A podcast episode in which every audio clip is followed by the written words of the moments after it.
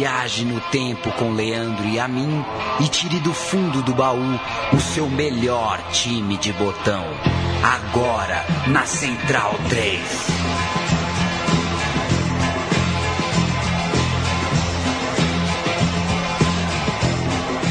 Muito bem-vindo, amigo Central 3. Este é o programa Meu Time de Botão. Eu sou Leandro Amin. Na próxima hora você estará na minha companhia, na companhia de Paulo Júnior e na companhia da Copa do Mundo de 2002. Até antes dela, falaremos de três histórias desde o começo delas, ou seja, das eliminatórias, inclusive Copa do Mundo 2002, que completa 15 anos, e só se fala nisso. Aliás, o meio do ano é muito louco, né, Paulo? Porque quando não é efeméride de Copa do Mundo, é efeméride de título de Libertadores, né? Ah, hoje foi o Cruzeiro, ah, hoje é não sei quantos anos do Flamengo, e por aí vai.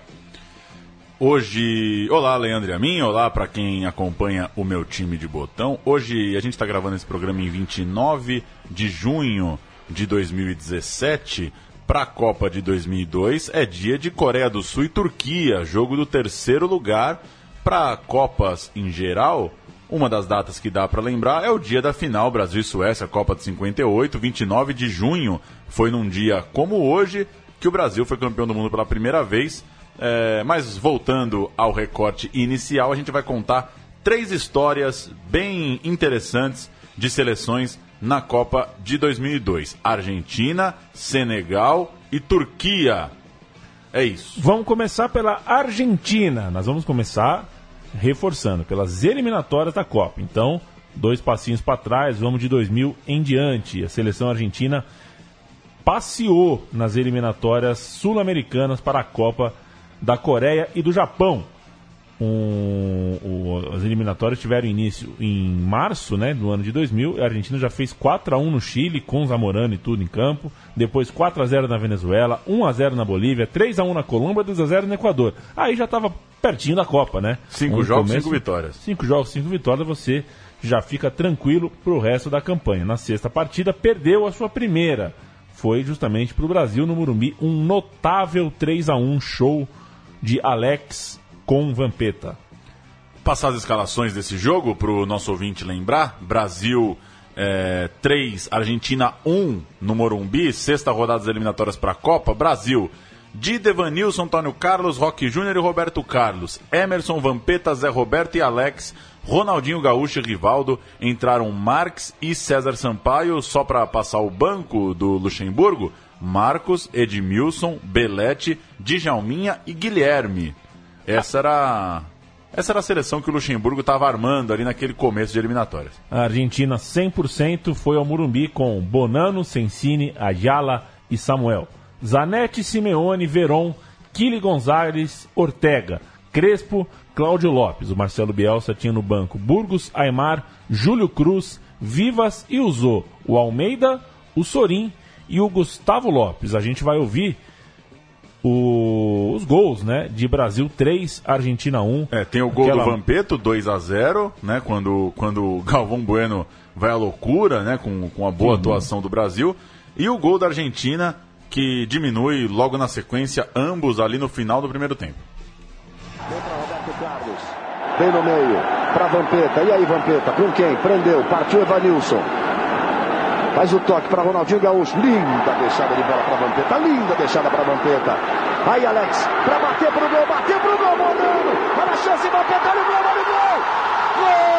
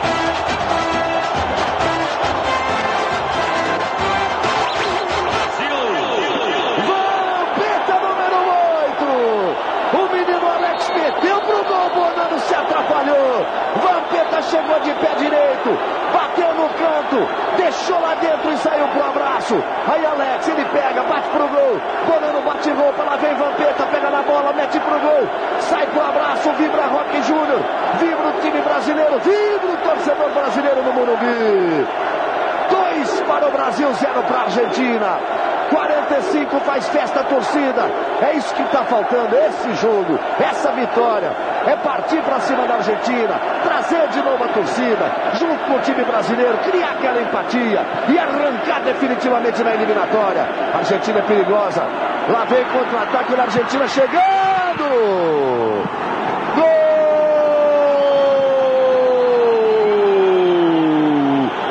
Argentina. Almeida, número 5. Fez o segundo Brasil. Partiu a Argentina para o ataque e já tomou de volta. Não pode bobear com o time argentino. Fez o gol, ficou meio na comemoração. O Almeida saiu aqui da ala direita. Grande atuação do time brasileiro, primeira derrota da Argentina, mas que não se abalou muito não, seguiu bem nas eliminatórias. Empatou com o Uruguai 1 a 1, mas fez 2 a 1 no Peru, 2 a 1 no Uruguai, 2 a 0 no Chile, 5 a 0 na Venezuela e empatou por 3 a 3 contra a Bolívia em La Paz. Na rodada 13 de 18, a Argentina de Bielsa fez 3 a 0 diante da Colômbia, um jogo com muita autoridade em Buenos Aires. E por que, que eu destaquei essa rodada 13. É a rodada em que o Brasil, mais tarde, perderia para o Uruguai na estreia de Luiz Felipe Scolari. Então, é, como as eliminatórias geralmente elas têm um, uma, uma, uma, uma, forma de se medir as eliminatórias sul-americanas, acaba sendo para o Brasil e Argentina, é, é inegável isso. A Argentina voando e o Brasil estreando com o Felipão perdendo em Montevidéu, deixando os brasileiros sob risco de ficar fora da Copa. No jogo 14, a Argentina fez 2 a 0 no Equador e na rodada seguinte voltou a deixar o Brasil em dificuldade. Venceu o Brasil no Monumental de Nunes por 2 a 1 gols de Gadiardo e o gol contra do Cris, já pertinho do fim. Favorita à conquista da Copa, a seleção albiceleste não foi à Copa América no meio de 2001 por alegar falta de segurança na Colômbia. Teve isso e fechou o ano empatando contra o Paraguai. Copa América essa que o Brasil perdeu para Honduras a Argentina acabou é, vencendo o Peru e empatando com o Uruguai nas rodadas finais e fechou uma campanha absolutamente, é, não vou dizer perfeita, mas absolutamente tranquila. 13 vitórias, 4 empates, só uma derrota, justamente essa que a gente ouviu o áudio para o, para o Brasil no Morumbi. Ao todo, 42 gols marcados, 18 sofridos. Equador, Brasil e Paraguai também avançaram pela Conmebol, enquanto o Uruguai, graças a esse empate no fim, foi a repescagem, superando a Colômbia no saldo de gols. Teve uma briga boa, Uruguai e Colômbia, para ver quem ficava com a vaga na repescagem.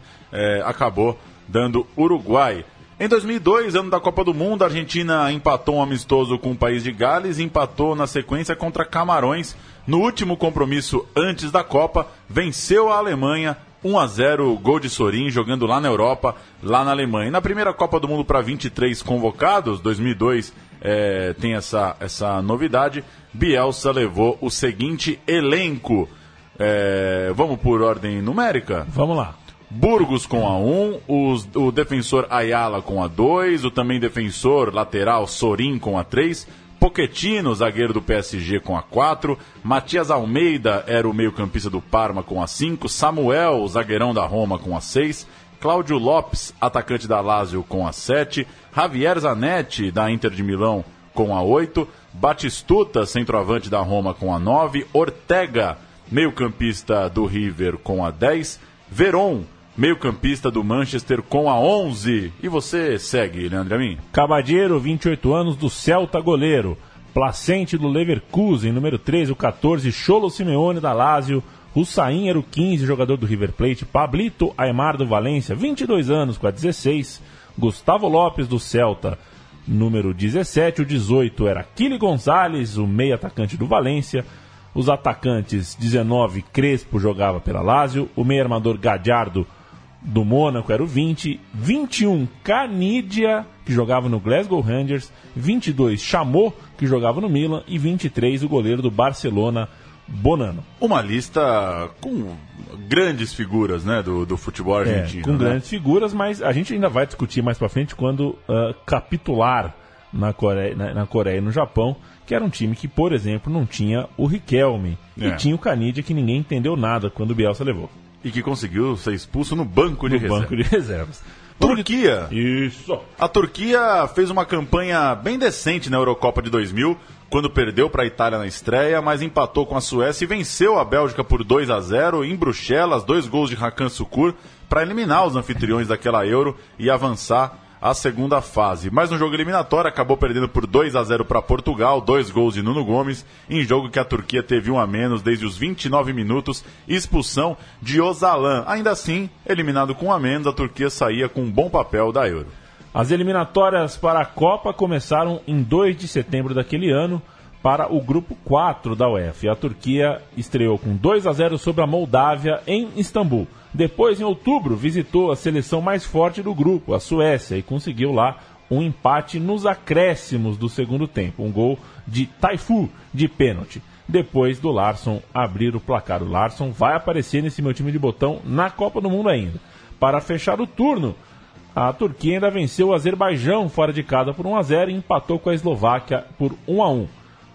A Turquia depois disso venceu a Macedônia por 2 a 1 e entrou no retorno com a boa campanha em sequência. Mas uma derrota em casa para a Suécia colocou tudo uh, em suspense, né? Deixou a briga pelo primeiro lugar e ficou na disputa ali pela segunda posição, que meio que vai para o playoff, corre o risco de sair até fora da Copa. Os suecos é que foram para a Copa do Mundo e os turcos foram à repescagem. O confronto na repescagem foi bastante favorável aos turcos.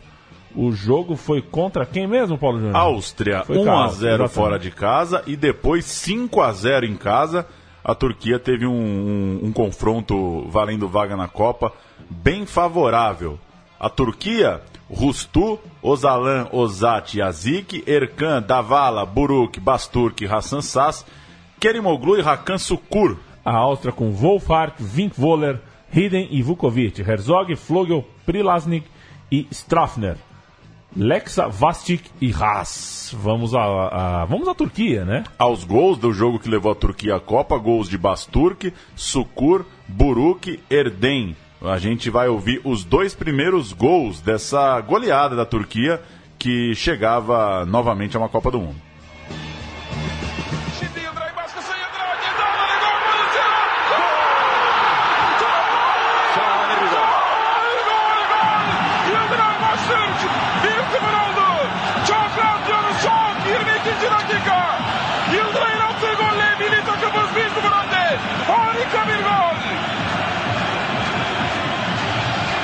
Kapışı, gidişi ve gol atışı. Hübatlar ile üstleniyorlar. Orta geliyor. Rüştü'nün kalesine tehlike ve Abdullah out kararı.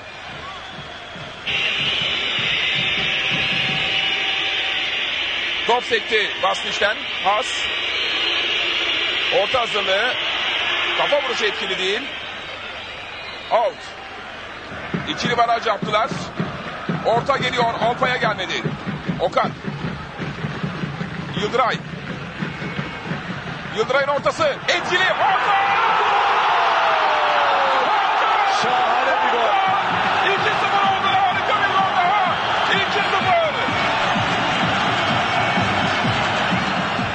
Tá aí os gols. A Turquia pegou a Áustria nos playoffs para a Copa do Mundo, garantiu a vaga. A Áustria ficou de fora. A gente tem os 23 aqui da Turquia, mas a gente vai é, sinalizar aqui os destaques, falar em que time jogava. Não vamos falar os 23, não. O Rustu, por exemplo, goleiro de 29 anos, atuava pelo Fenerbahçe. Henry, o número 2, o Henry Belozoglu, também. É, o, o, o Henry Belozoglu é outro, hein? É outro? É o 21. É era, verdade. era mais garoto, né? São É dois. verdade, são é dois. verdade. O, esse Henrique que eu tava falando joga, joga no Galatasaray. O Henry Belozoglu, 21 anos, era um menino, Meio campista da Inter. atuava pela Inter de Milão. O Mitch da Vala vai aparecer bastante, 28 anos, atleta do, do Milan.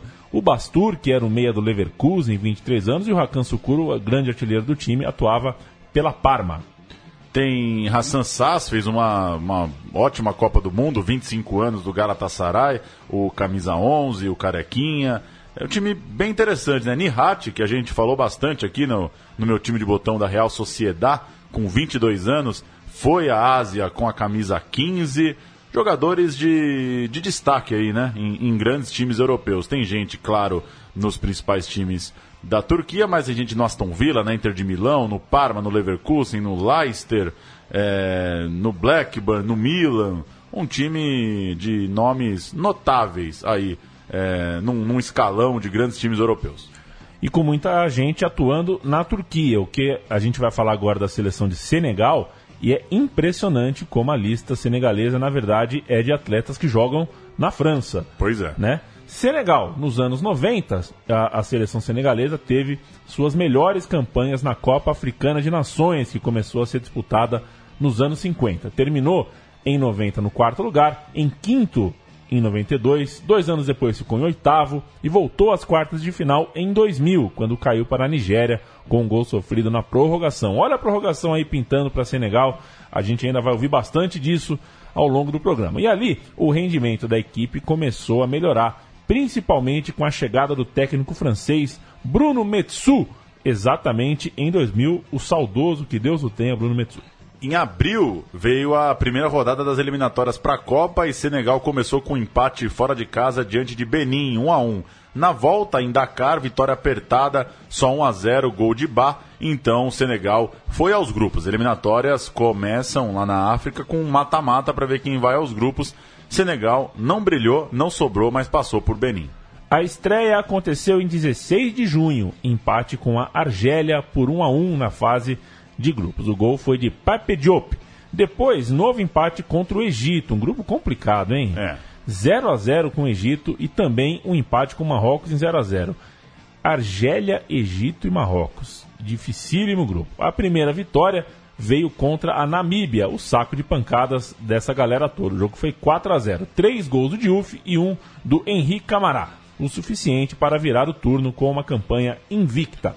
No retorno, vitória por 3 a 0 sobre a Argélia, outro triplete de Diouf e derrota para o Egito fora de casa, gol de Mido, né? Aquele famosíssimo atacante do Egito. Mas no jogo mais importante daquela geração até então, deu Senegal 1 a 0 sobre Marrocos em 14 de julho de 2001, gol de Diouf aos 17 minutos, ficando 3 pontos atrás e com um jogo a menos que os marroquinos. A última chegada, veja só como chegava o grupo para a última rodada, desculpa, da, do grupo das eliminatórias africanas. Marrocos com 15 pontos e 5 de saldo, já tinha terminado seus jogos. Egito, 12 pontos e 9 de saldo, visitando a Argélia. E Senegal, 12 pontos e 7 de saldo, visitando a Namíbia. Então, Marrocos esperava com 15, Egito e Senegal tinham 12, buscando as vitórias e vendo o que, que dava na disputa do saldo de gols. Pois é, Senegal pegava o, o time que era o saco de pancada, né? É. E não deu chance para ela, não deu chance para a Namíbia. Fez 3 a 0 em meia hora e terminou a partida com uma goleada por 5 a 0. No mesmo horário, o Egito só empatava contra a Argélia e isso lhe custava a vaga no Mundial, abraçado com os marroquinos. Senegal chegava então à Copa do Mundo pela primeira vez na história. A gente tem o jogo da vaga, que inclusive tem imagens impressionantes do que são eliminatórias para a Copa do Mundo num continente como a África. A gente vai ouvir um trecho aí do o primeiro gol, se eu não me engano, o, um dos gols dessa vitória por 5 a 0 de Senegal, que vai à Copa do Mundo de forma inédita. Que de souvenirs, que d'émotions. Au soir d'un match héroïque, une victoire synonyme de qualification pour la Coupe du Monde 2002. C'était la grande équipe du Sénégal qui venait de battre la Namibie sur ses propres terres. Windhoek. Un doublé de Pape Thiaw. Premier but du Sénégal marqué par Pape Thiaw. Superbe Pape Thiaw, vraiment. Un but de Fadiga. Un autre signé El Hadji Diouf. Et le cinquième but, l'œuvre de Moussa Ndiaye. Qui marque. 5 à 0 pour cette équipe du Sénégal. De Ndiaye.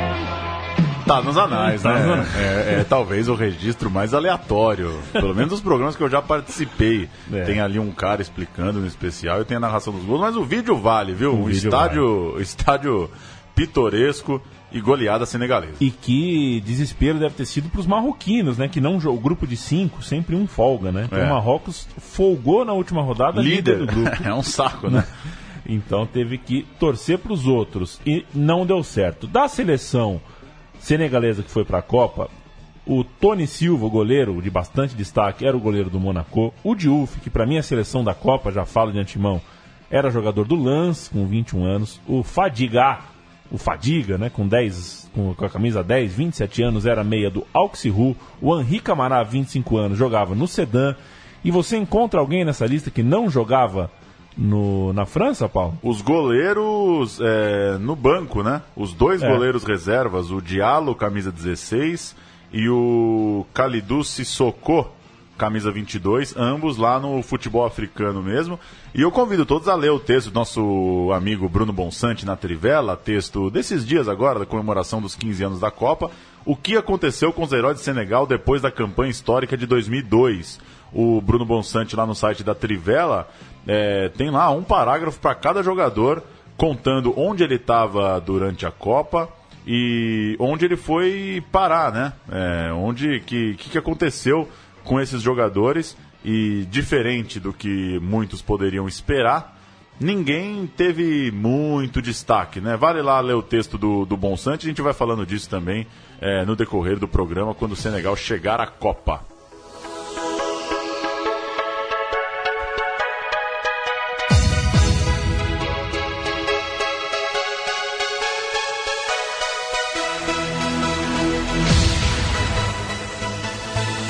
A gente gosta de Waka Waka, né, Paulo? Tem Mais muito... ou menos.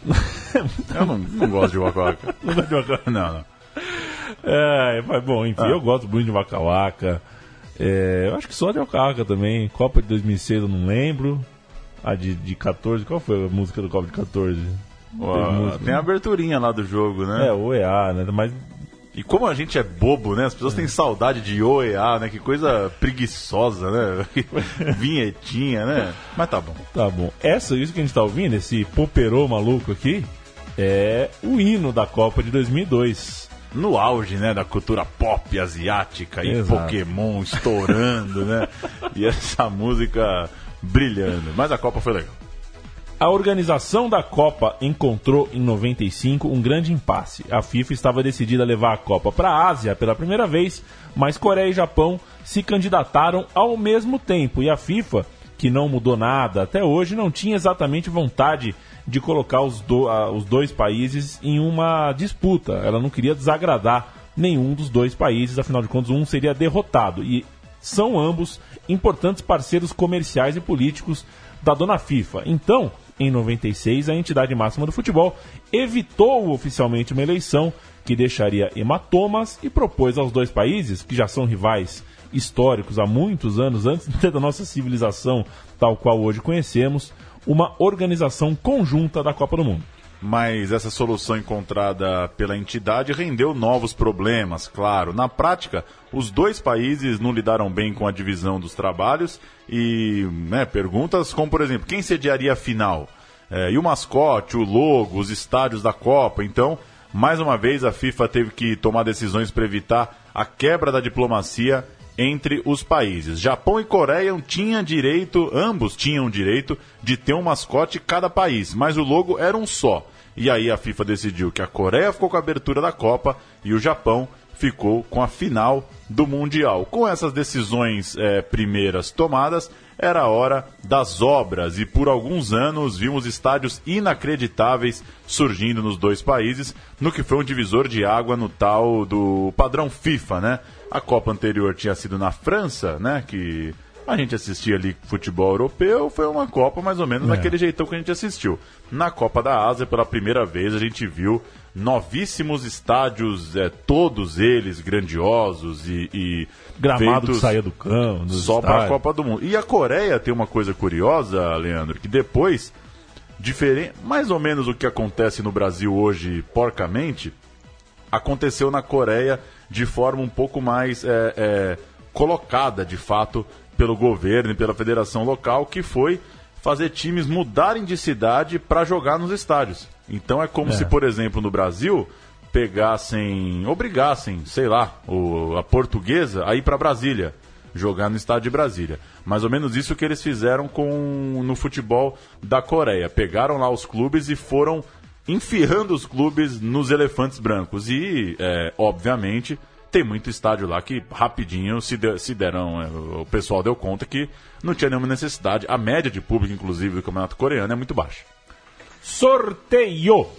Sorteio que reunia todos os campeões mundiais até então, mas não tinha, por exemplo, a Holanda, o, certamente o time que desfalcou mais a Copa do Mundo. E sorteio que, segundo o Fernando Toro, né, nosso grande amigo, é a data mais importante da, Da Copa. Copa, que ali você você já vê. sabe quem vai chegar nas quartas de final. E nesse caso era mais, mais importante ainda do que o normal, porque na verdade a Copa eram duas Copas separadas, né? Quatro grupos aqui, quatro grupos ali, e nenhuma chance desses quatro grupos se encontrarem ao longo da Copa. Era como se fossem duas Copas de 16 times e os campeões delas fossem fazer a grande final. É mais ou menos a Copa da Várzea lá na Vila Formosa, né? Que o campeão do sábado, no final do ano, pega o campeão do domingo. Os times de sábado e domingo não se encontram, Não se só na final. coube a Turquia estrear contra o Brasil em terras coreanas e via boa chance de passar, já que o grupo tinha também Costa Rica e China. Já a Argentina caiu em um grupo da morte com a Inglaterra e a Suécia, além da Nigéria, que seria o seu primeiro adversário no Japão. Já a Senegal coube um papel bastante interessante, fazer a abertura da Copa. Abertura da Copa, 8 e meia da manhã. Que beleza de manhã. Que coisa, né? Foi lindo, foi em termos de horário, né? Para um adolescente notívago, não tem coisa melhor. E poder faltar na escola à vontade. Um beijo pra Gabriel Brito, papai do ano, Felipe Sema, assistiu o jogo no sofazão deles ali com quitutes. Barthez, Churran, Leboeuf, Desaliles, Arrasou, Patrick Vieira, Petit de Orcaef, Viltor de Henri Trezenguet. É, é assim, não tem Zidane, machucado, não joga estreia, mas é a França, a França, É a França. pô. É a França, o campeã da Euro, campeã da Copa, com o quatro anos mais, mais experiente, com Trezeguet, idem, e com todas as figuraças, né? Patrick Vieira, Petit, Viltor, Barthez no gol, Churran na lateral direita. Timaço francês. Silva, Coli, Diata, Cissé e Daf. Malik Diop, Dial, Kalilu Fadiga e Buba Diop.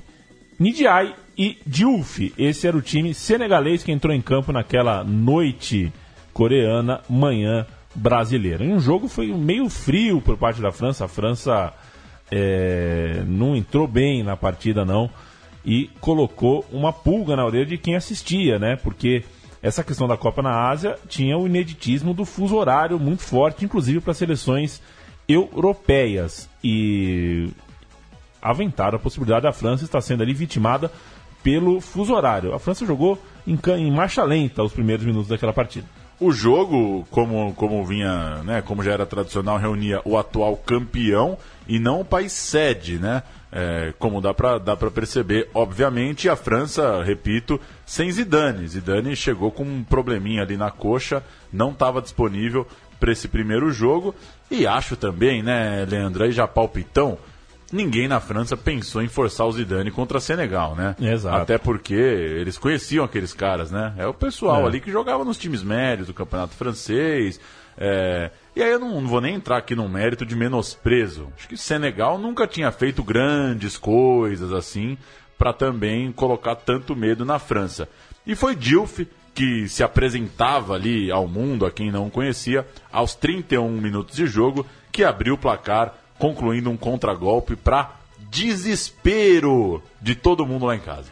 É claro que o time senegalês segurou o placar e fechou a casinha até o fim, mas dá pra dizer que era ainda um time de estilo tipicamente africano, aquela coisa destemida é, em certos momentos do jogo, com organização, ah, a mesma organização defensiva quando existia era diferente daquela que a gente está acostumado a ver em times da Europa ou da América. O E a- último, hein? E acho que foi o último. O último, o O último. último. Sem romantismo, o último. Depois desse veio uma Costa do Marfim totalmente eh, adaptada a um, Uma Gana que parecia o, o, o Portsmouth da- na- jogando na Premier League. Exatamente. É, Eto'o de ala direito em Camarões. E é.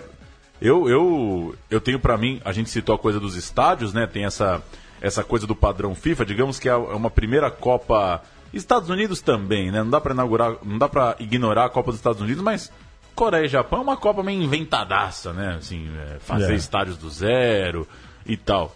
É, enquanto nos Estados Unidos se adaptou muito, muitas arenas. E, e a segunda coisa é esse choque de escolas, né? Eu tenho para mim que França e Senegal é para muita gente o último jogo que você vai assistir sem ter ideia do que, que vai vir do lado de lá. Eu, eu não tinha ideia do que ia vir de Senegal. P podia ser 5 a 0 para a França, enfim, não, ninguém tinha noção nenhuma. Acho que por isso que esse jogo é tão marcante também, né? Ele pega um pouco essa transição da, da informação, do futebol globalizado, a apresentação desses caras para o mundo ganhando da França foi muito legal.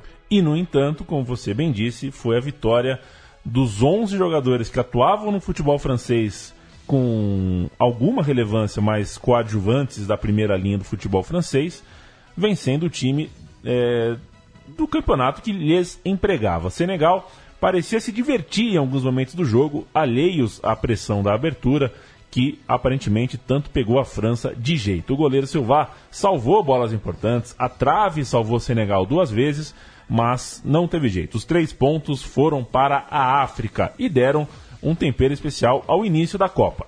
No dia seguinte, a Dinamarca, por esse mesmo grupo, venceu o Uruguai. A gente vai ouvir o gol da vitória, da vitória senegalesa na abertura da Copa. It was Duff who put El Hadj away, and they've got two striding up in the centre here. Bouba Diop is there! Oh, and Bouba Diop is there! And scored the first goal of the 2002 World Cup! After half an hour's play, Papa Bouba Diop! Oh. Just look at this celebration! And Fadiga goes... Falamos do dia 31 de maio de 2002 e em 2 de junho a Argentina faria em Kashima a estreia de um time para lá de badalado naquele Mundial. Os comandados de Bielsa despertavam no povo argentino um otimismo acima do que qualquer outra seleção possuía à época. Por outro lado, o grupo da morte exigia, claro, um bom desempenho logo de cara e pegar a Nigéria de Okocha e Canu, seis anos após a final olímpica perdida por eles, podia ser um encontro, claro, traiçoeiro. Fato é que o clima era ótimo mesmo entre os atletas. Um programa de TV, inclusive, programa no estilo CQC, ganhou de Veron uma fita pessoal filmada pelo próprio Veron em um almoço da seleção argentina já no Japão. O almoço andava normalmente quando de repente os jogadores começaram a cantar, subindo nas cadeiras e mesas, pulando, uma festa argentina que ficou muito famosa à época e que a gente tem áudio dessa bagunça argentina no almoço japonês.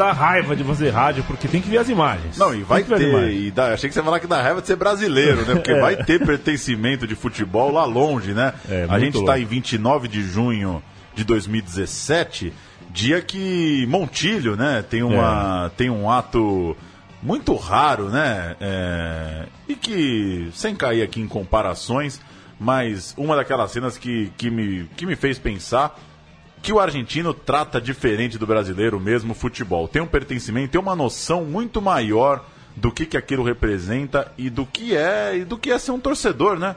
Não à toa. É. Sabem as músicas, fazem bagunça, enfim. É muito legal esse vídeo. Fazia tempo que eu não assistia, ainda bem que você colocou ele no roteiro, que eu lembrei ontem. Pulando nas cadeiras, na não, mesa, loucura. jogando é, Parece a gente jogando bola. Tá é louco sensacional. Em campo, vimos a Argentina de Bielsa pronta. Cabadeiro, Poquetino, Samuel Placente. Zanetti e Sorin nas alas. Simeone, Verón, Ortega no meio. Lopes, Batistuta no ataque. Que que é isso, hein? Timaço, rapaz. Simone, Simeone, Veron e Ortega. Sorin de um lado, Zanetti do outro. Tá louco. Tá louco.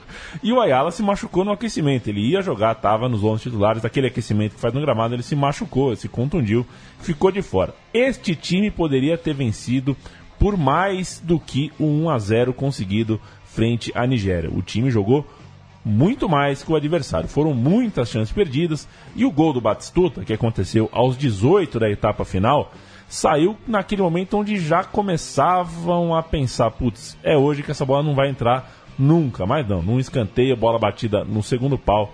Gabriel Omar Batistuta fez o dele. Vamos ouvir com a Telefé. Más de 17 minutos jugados. Estamos en el décimo octavo. Sigue Nigeria cubriendo ambos palos. La danza del área, el Rey León. La pelota está en movimiento. ¡Viene el remate! ¡El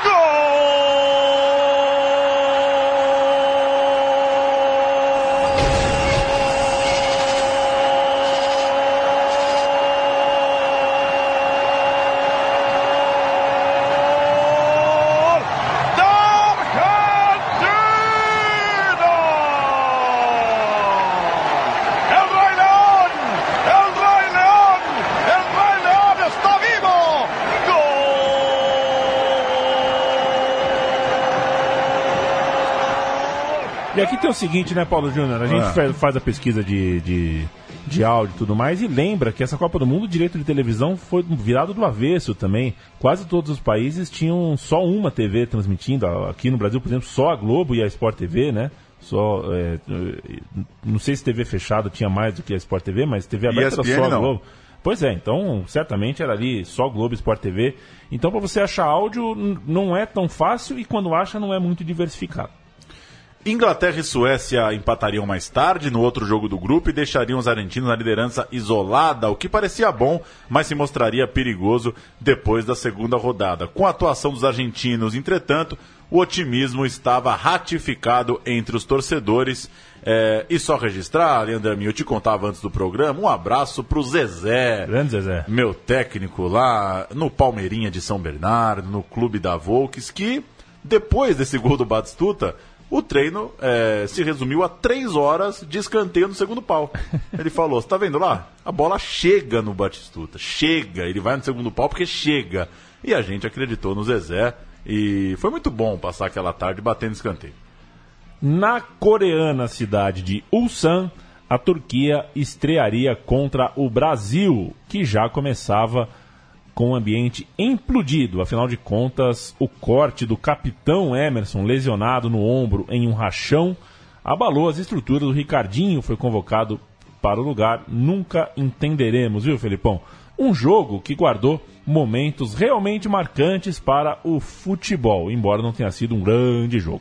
Felipão montou o seu time com três zagueiros, a formação clássica daquele Mundial, com Juninho Paulista ainda sem o Kleberson, enquanto a Turquia alinhou com Rusto, Akiel, Korkmaz, Alpaz, Alpay e Ozati. Kerimoglu, Unsal, Basturk e Enre, Sas e Sukur. Time interessante, com jogadores ali na meia criativos, apesar de uma defesa comum. E uma dupla de ataque bem legal também, um atacante rápido e um 9 perigoso e artilheiro na área. O primeiro tempo foi mais equilibrado do que deveria para os brasileiros e perto do intervalo, gol de Hassan Saz. O Marcos já tinha feito uma defesa difícil, a trave já tinha sido alcançada pelo ataque turco e o gol foi justo. Vamos ouvir, gol de Hassan Saz, 1 a 0 para cima do Brasil. Galvão Bueno maluco no intervalo. Et finalement, c'est à ce moment-là, euh, paradoxalement, que le Brésil a eu ses trois ou quatre plus grosses occasions.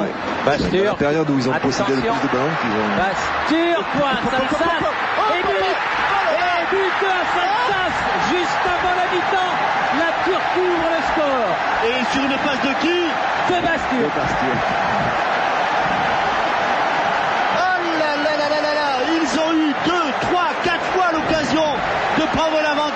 entre la 40e et la 45e minute, les Brésiliens. Et à la 46e, É, uma, duas, três, quatro ocasiões. Isso eu entendi. E foi um inferno, realmente, o intervalo. O Galvão Bueno estava maluco e o Brasil já começava a descascar a seleção. era o Felipão burro, era os problemas dos três zagueiros que não ia dar em nada, o Ronaldo que estava fora de forma e não ia dar conta. Foi um inferno, mas o empate saiu logo aos cinco minutos, É, justamente gol- com ele, Ronaldo. E o gol que garante, de certa forma, a Copa do Ronaldo, né? É. Porque se. é, claro que se, se não adianta pensar agora. Mas se não sai esse gol rápido, possivelmente Ele ia podia sacar 10, o Ronaldo, 15, porque ele não tinha feito um primeiro tempo muito vigoroso, né? Exato. Mas fez um gol. Que golaço, né? Mas que Muito- facilidade para fazer gol também. Minha Um a um. E a partir daí a Turquia passou a testar o emocional brasileiro, fazendo um jogo. Não é um time sul-americano, para desespero de alguns detratores do futebol sul-americano, mas um time que usou bastante da catimba. E, e segurou, deixou o tempo passar, valorizou falta, tiro de meta, bem fechadinho o tempo todo, porque o empate parecia bom para eles, para os turcos. E aos 40, um erro imenso da arbitragem coreana de Jun Kim-yong deu ao Brasil um pênalti e um gol. O pênalti não existiu e até o Galvão Bueno e o Arnaldo César Coelho ficaram confusos, como viremos agora. E viva Hermes e Renato, hein? Que fazia esquetes maravilhosas durante essa Copa. E eu nunca vou esquecer a, a, a imitação deles, né? É, Fausto Fante, também saudoso já, dessa arrancada do Luizão, né? É, mas beleza, tá lá no YouTube também. Luizão recuperou, olha a chance, foi puxado, foi pro chão, Luizão, vamos ver o que, que o juiz vai dar. Vai dar cartão amarelo pro Luizão, quer ver? Ele tá todo enrolado ali, ó. Cartão vermelho pro Alvai.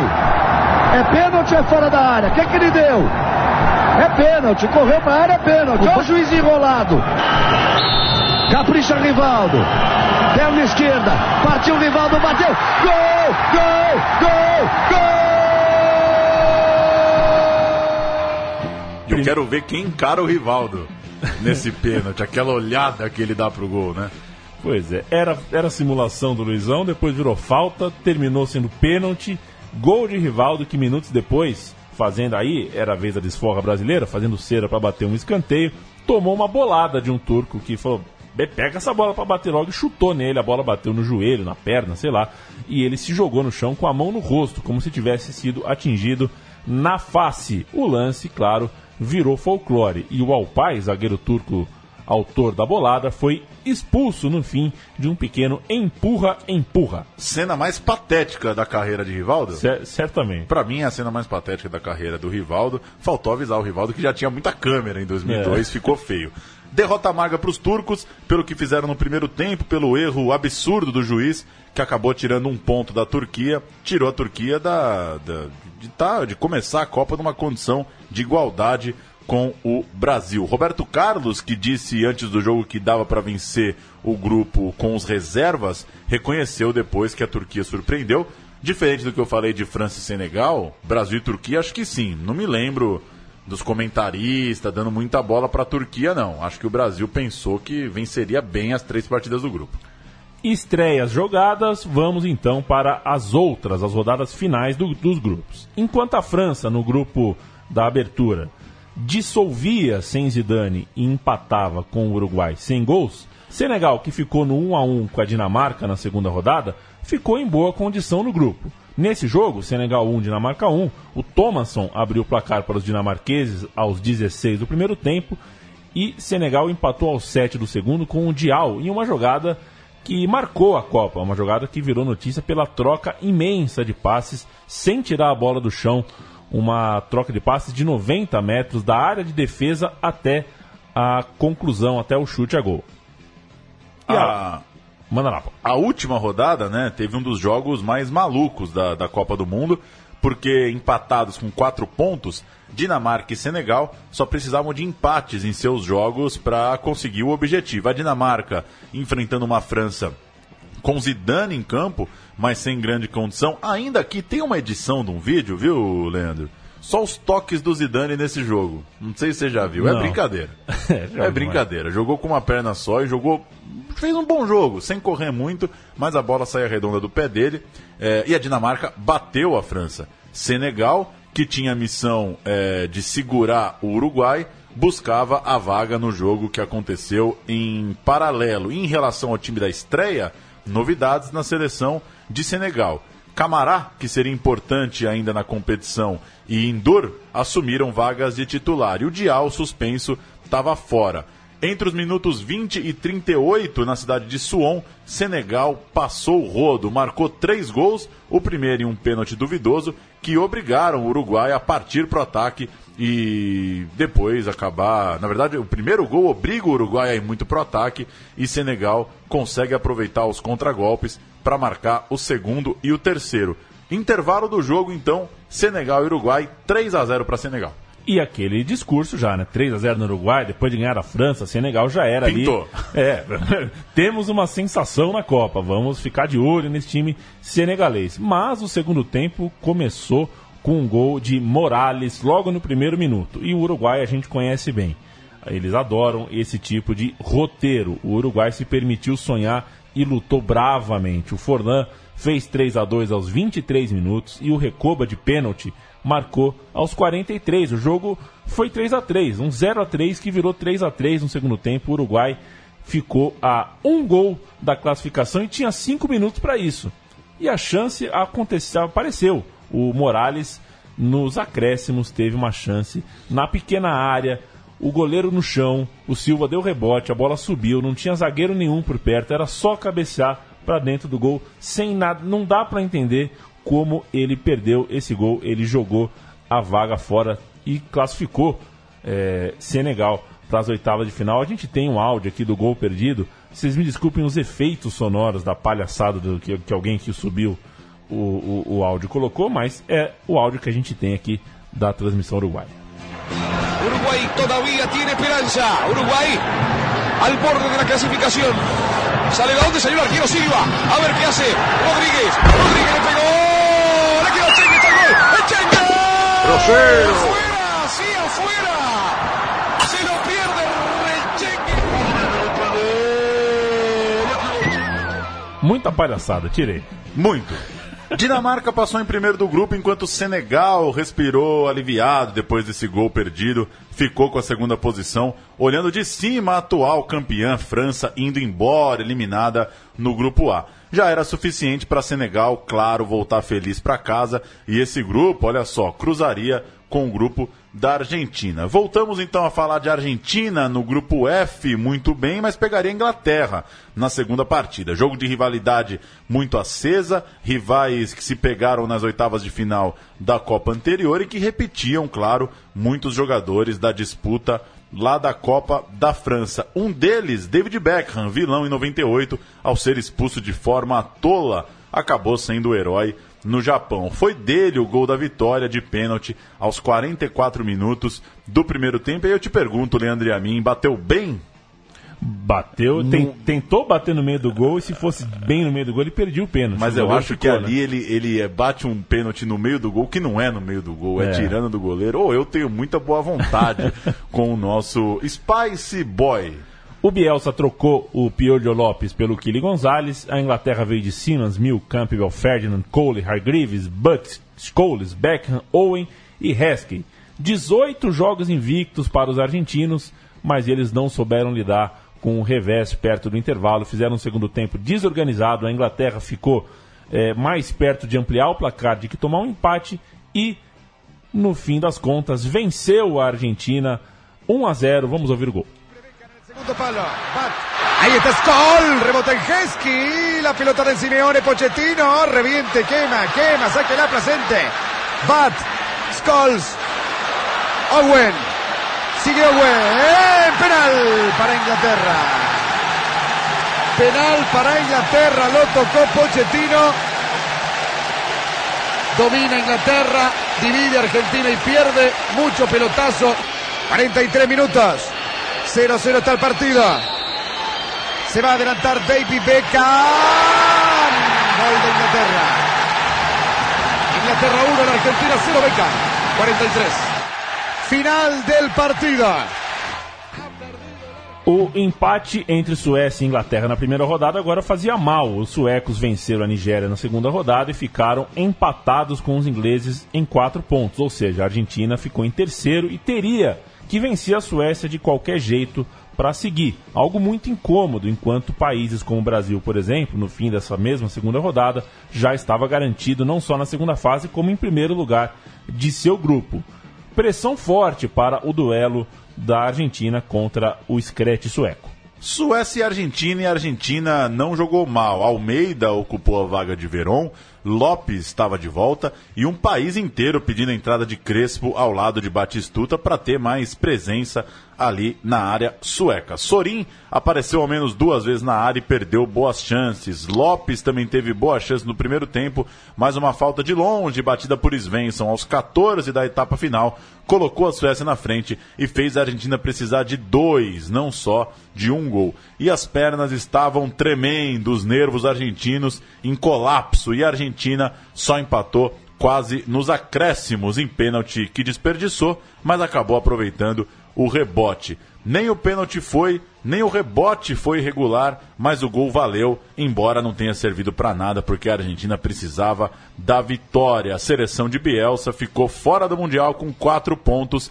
Inglaterra e Suécia passaram. Os suecos pegariam Senegal. Um desastre e uma marca indelével para Marcelo Bielsa, que chegou era folclore divertido e virou sem graça, né? O fato de que ele foi para o Japão e para a Coreia com 7 mil fitas de tapes de jogos, ele achando que talvez fosse precisar usar algumas dessas 7 mil fitas. Isso era engraçado antes da Copa. Quando você não passa de fase, aí caiu sobre Bielsa.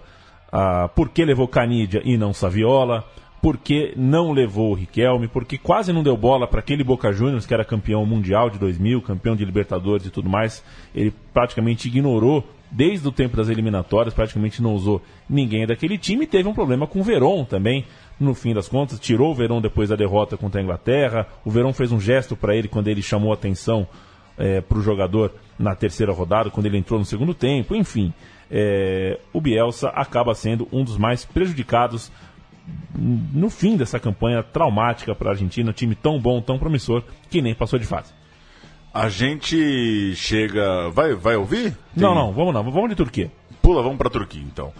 Turquia jogou pouco, jogou pouco contra a Costa Rica, embora tenha aberto o placar aos 11 minutos do segundo tempo com o Henry. O gol saiu quando o time da Costa Rica mais acreditava na abertura do placar, mas outra vez os turcos tomaram gol no final do jogo. Parks empatou aos 42 e a Turquia partiu para a última rodada do grupo, tendo que vencer a fraca China e torcer por uma vitória brasileira contra a Costa Rica. Foi, claro, o que aconteceu. Deu o óbvio. Brasil 5 a 2 na Costa Rica, jogando de, né, de calção branco, camisa do Edmilson que, que vai dar bicicleta e a camisa sai que não sai, aquela camisa amarela. É eu ia falar dupla face, mas ela tinha uma é. segunda pele. Tinha é. uma segunda pele, a camisa do Brasil. Golaço do Edmilson, Brasil de calção branco. E no jogo paralelo, Turquia 3, China 0. Jogo que já estava 2 a 0 com 10 minutos de partida. Então, jogo muito tranquilo. Colocava a Turquia para enfrentar o Japão, mas no fim das contas a Turquia passou sem grandes sustos na primeira fase. Grandes jogos, grandes conquistas. A cereja do bolo.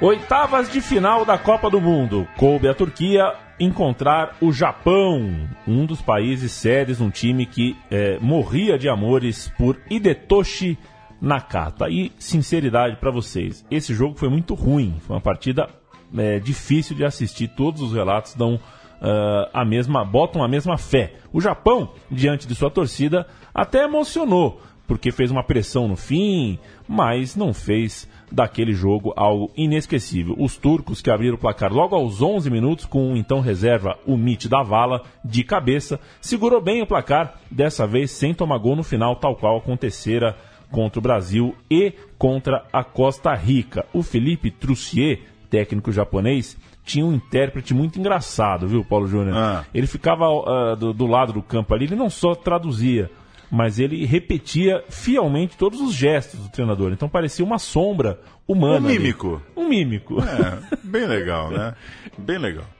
Gesticulou o jogo todo, como, como você começou dizendo, o segundo tempo principalmente, empurrando o time para frente, buscando a vitória. E vale lembrar que o jogo foi disputado de, debaixo de muita chuva em Miyagi, o que atrapalhou o time que precisava criar. A Turquia mostrou que aprendeu do, né, se aprimorou depois dos vacilos contra Brasil e Costa Rica. Dessa vez fechou a casinha para eliminar o Japão. Agradecendo o Biratã Leal que me encontrou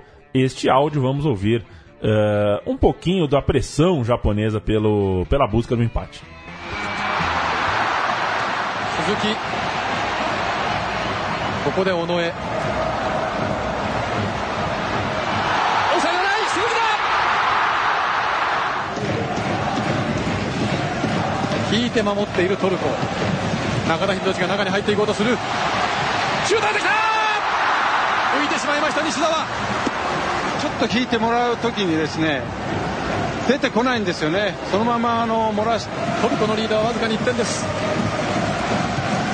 グランダーのいいボールが入る。松永した。シュートだ。これも拾う。小野が入ってきた。西澤西澤のシュート。ジャストミートしませんでした。O característico grito dos torcedores japoneses, o narrador também aflito.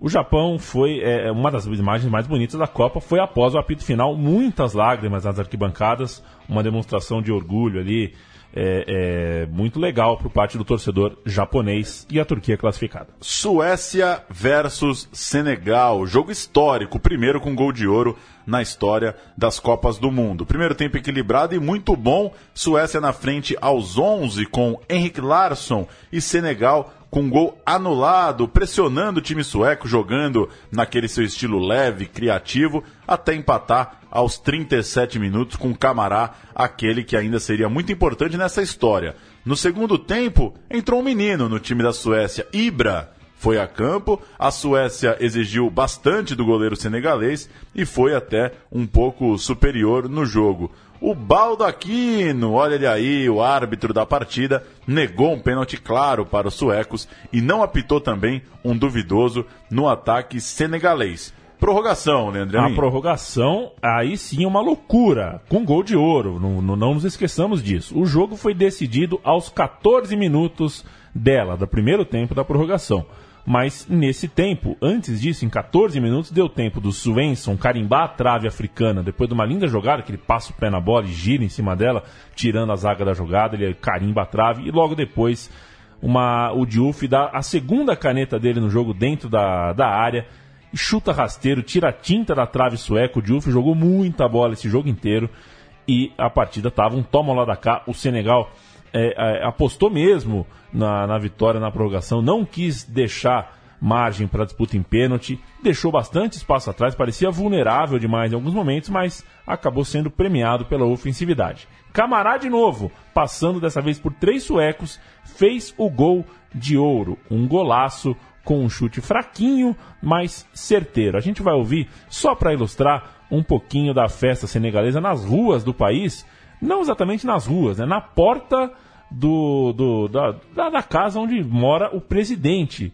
de Senegal. O presidente que vem daquela festa saiu em carro aberto e pegou carona. Uma imagem meio surreal do pós-jogo senegalês.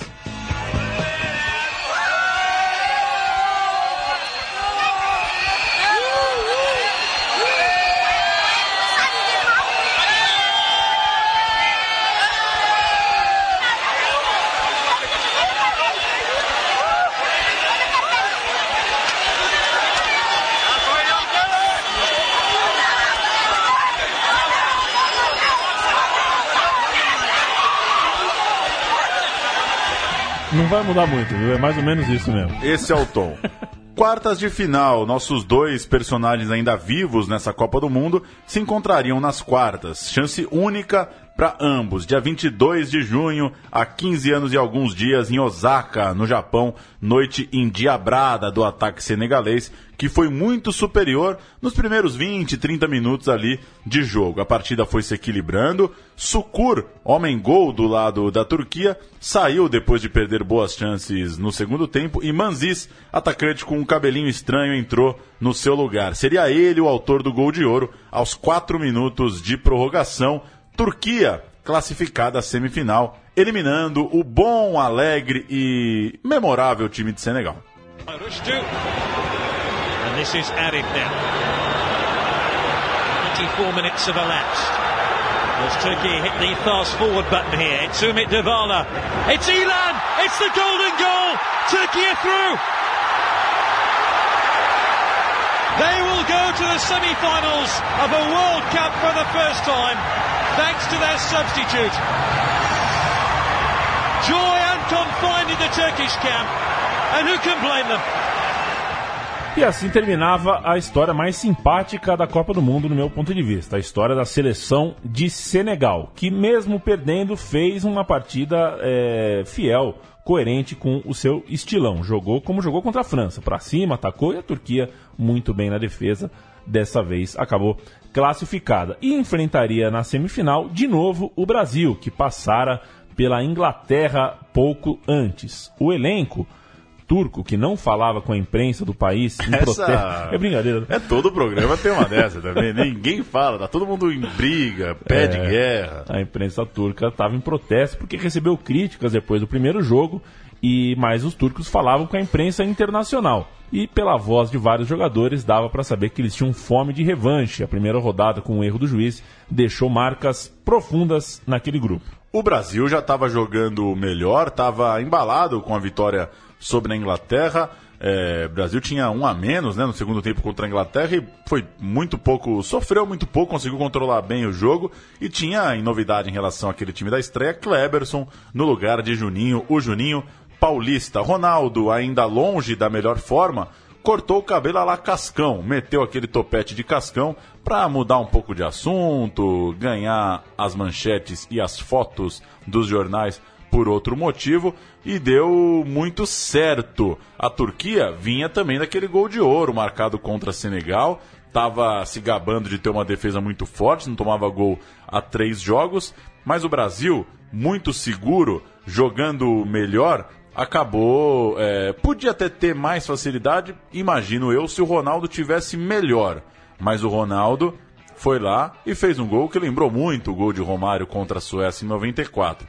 Fez um gol de biquinho, matando o goleiro turco e garantiu 1 a 0 para o Brasil aos 4 minutos do segundo tempo. O gol da vitória colocou o Brasil na final. Aí você tá vendo o Marcos Gilberto Silva já parte bem lá pela esquerda. Levou vantagem no lance. Ronaldinho encosta. Tocou pro Ronaldinho. Botou na frente. Isso, Ronaldinho acredita. Ronaldinho bateu pro gol! É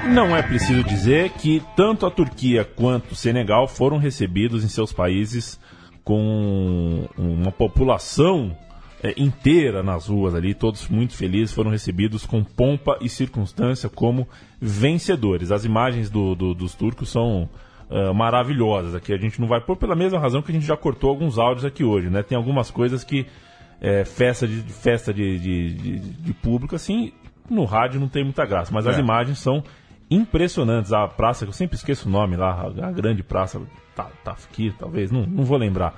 Hum, E Senegal também foi recebido eh, com festa. Antes disso, claro, tem a disputa do terceiro lugar, que o meu time de botão oficialmente execra e tenta ignorar. Aliás, Cristiano Ronaldo também caga, né? Porque Portugal É. perdeu nessa inútil Copa das Confederações e ele deu vazare para acompanhar o nascimento dos filhos. e que faz muito bem. Mas Claro. em 2002, a disputa de terceiro lugar teve lá o seu charme, porque a Turquia enfrentou a Coreia do Sul, com isso se tornou o único time a jogar contra os dois países sedes, né? jogou tanto contra o Japão como contra a Coreia, e em Daegu conseguiu um feito histórico. Fez o gol mais rápido, mais rápido da história das Copas. O gol foi de Sucur aos 11 segundos. Desencantando, né? Que o É, Sucur chegou tava- como, como pompa de, de grande artilheiro e acabou perdendo muitos gols durante a Copa. Dessa vez resolveu logo no início. O jogo uma pelada, né? Como costumam ser as disputas de terceiro lugar.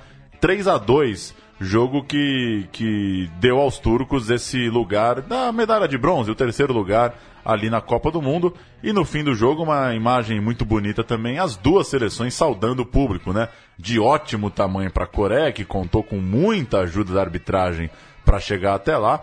E de ótimo tamanho para a Turquia, né? Ser, ser terceira colocada de uma Copa do Mundo é muita coisa para um país como a Turquia. Imagem bem legal. Turquia, o último dos nossos times aqui retratados no programa, a, é, o time que fez mais jogos, né? Chegou ao sétimo jogo, chegou a disputar o terceiro lugar, vence a Coreia no, no jogo final.